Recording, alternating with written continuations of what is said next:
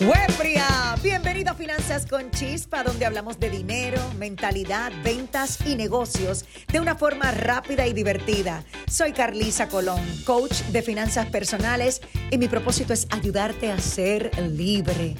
Can you imagine? Al cuarto episodio de tu podcast Finanzas con Chispa by Carlisa. Hoy quiero hablar con mis vendedores. Mire, porque es que quiero compartirles cuatro errores que probablemente son los que te están impidiendo generar más ventas y a su vez pues generar más ingresos. Mire, yo tengo que decirles a ustedes que cuando estaba desarrollando este tema, inevitablemente me transporté a mis inicios como vendedora y es que yo no sé si usted lo vivió igual que yo, pero cuando yo me adentré, cuando yo tomé la decisión de darme la oportunidad en esto del mundo de las ventas, yo estaba, Dios mío, como decimos aquí en Puerto Rico, yo estaba bien pelada, bien pelada, arrastrada económicamente. Y cuando uno está bien pelado, realmente, pues uno como que no quiere escuchar tantas instrucciones, eh, llevar a cabo tantas estructuras. Uno lo que necesita es que la caja suene y ya.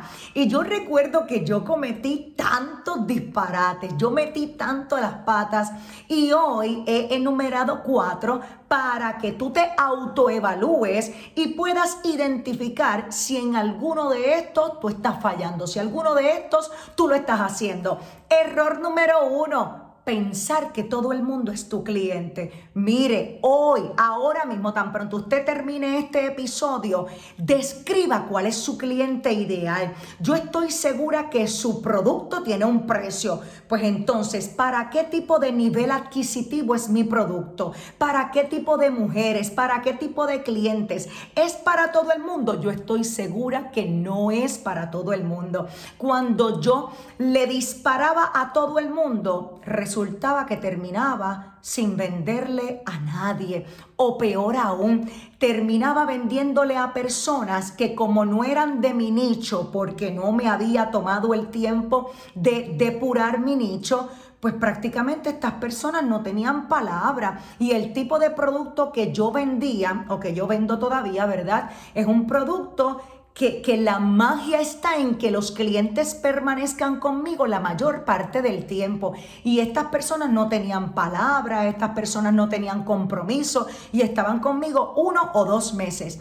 ¿Era culpa del cliente? No, era culpa mía, que yo no me había tomado un tiempo previo para desmenuzar quién era ese cliente ideal.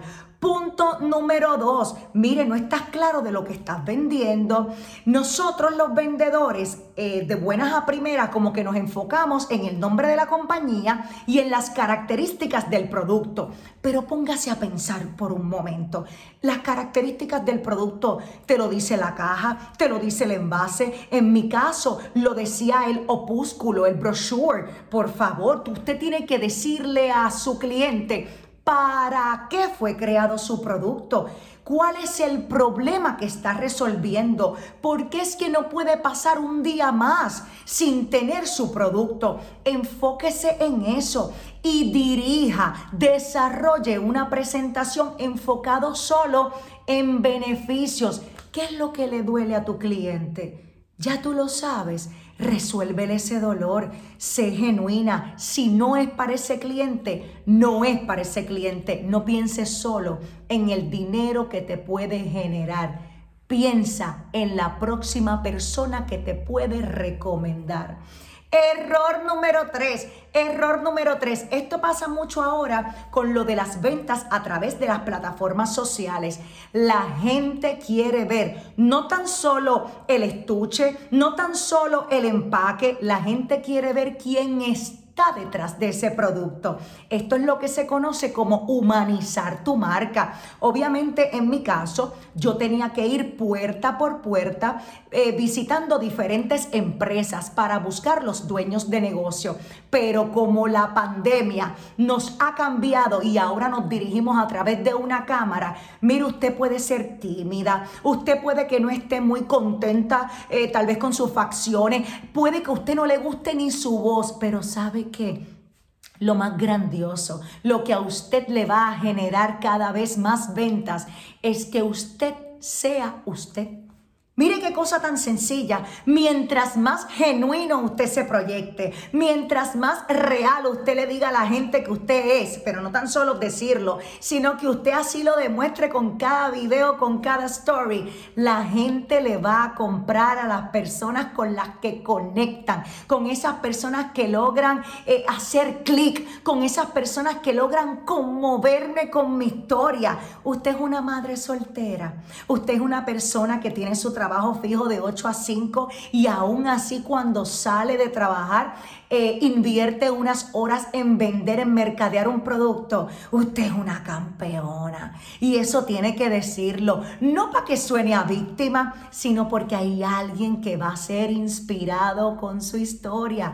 Hágalo, hágame caso. Y punto número cuatro, mire, el campo de las ventas no es tan solo para gente extrovertida. Yo tengo una muy buena amiga que es introvertida y es una, como decimos aquí en Puerto Rico, es una mostra, es una caballa en el mundo de las ventas y tiene muy buenos ingresos. Ahora yo le pregunto a usted, más allá de que a usted le guste la gente, puede que a usted le guste chacharear con aquello y chacharear con la otra, pero yo le pregunto, ¿a usted le importa a la gente. De verdad, si usted es una persona que vende un champú, usted está, perdón, verdaderamente comprometida con que ese champú logre los resultados, logre resolver el problema de su cliente. Su cliente vino con una preocupación o con un deseo de mejorar algo. Usted es la persona que puede llamarlo, darle seguimiento o después que usted generó su comisión y su ganancia, olvídese de ese cliente y que venga el otro. Mire, en las ventas es más lo que hay que sembrar. Pero yo te digo una cosa, cuando llega la hora de cosechar, es como una máquina que no se detiene.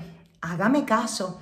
Evalúen cuál de estos cuatro errores pudiera estar usted cometiendo que a su vez está frenando que esos dólares lleguen a su vida. Can you imagine? Recuerda que te espero aquí todas las semanas para darte un nuevo chispetazo de energía e información. Además, encuentra cómo podemos seguir conectadas en finanzasconchispa.com. Ya sabes, la actitud no es lo más importante. La actitud lo es todo.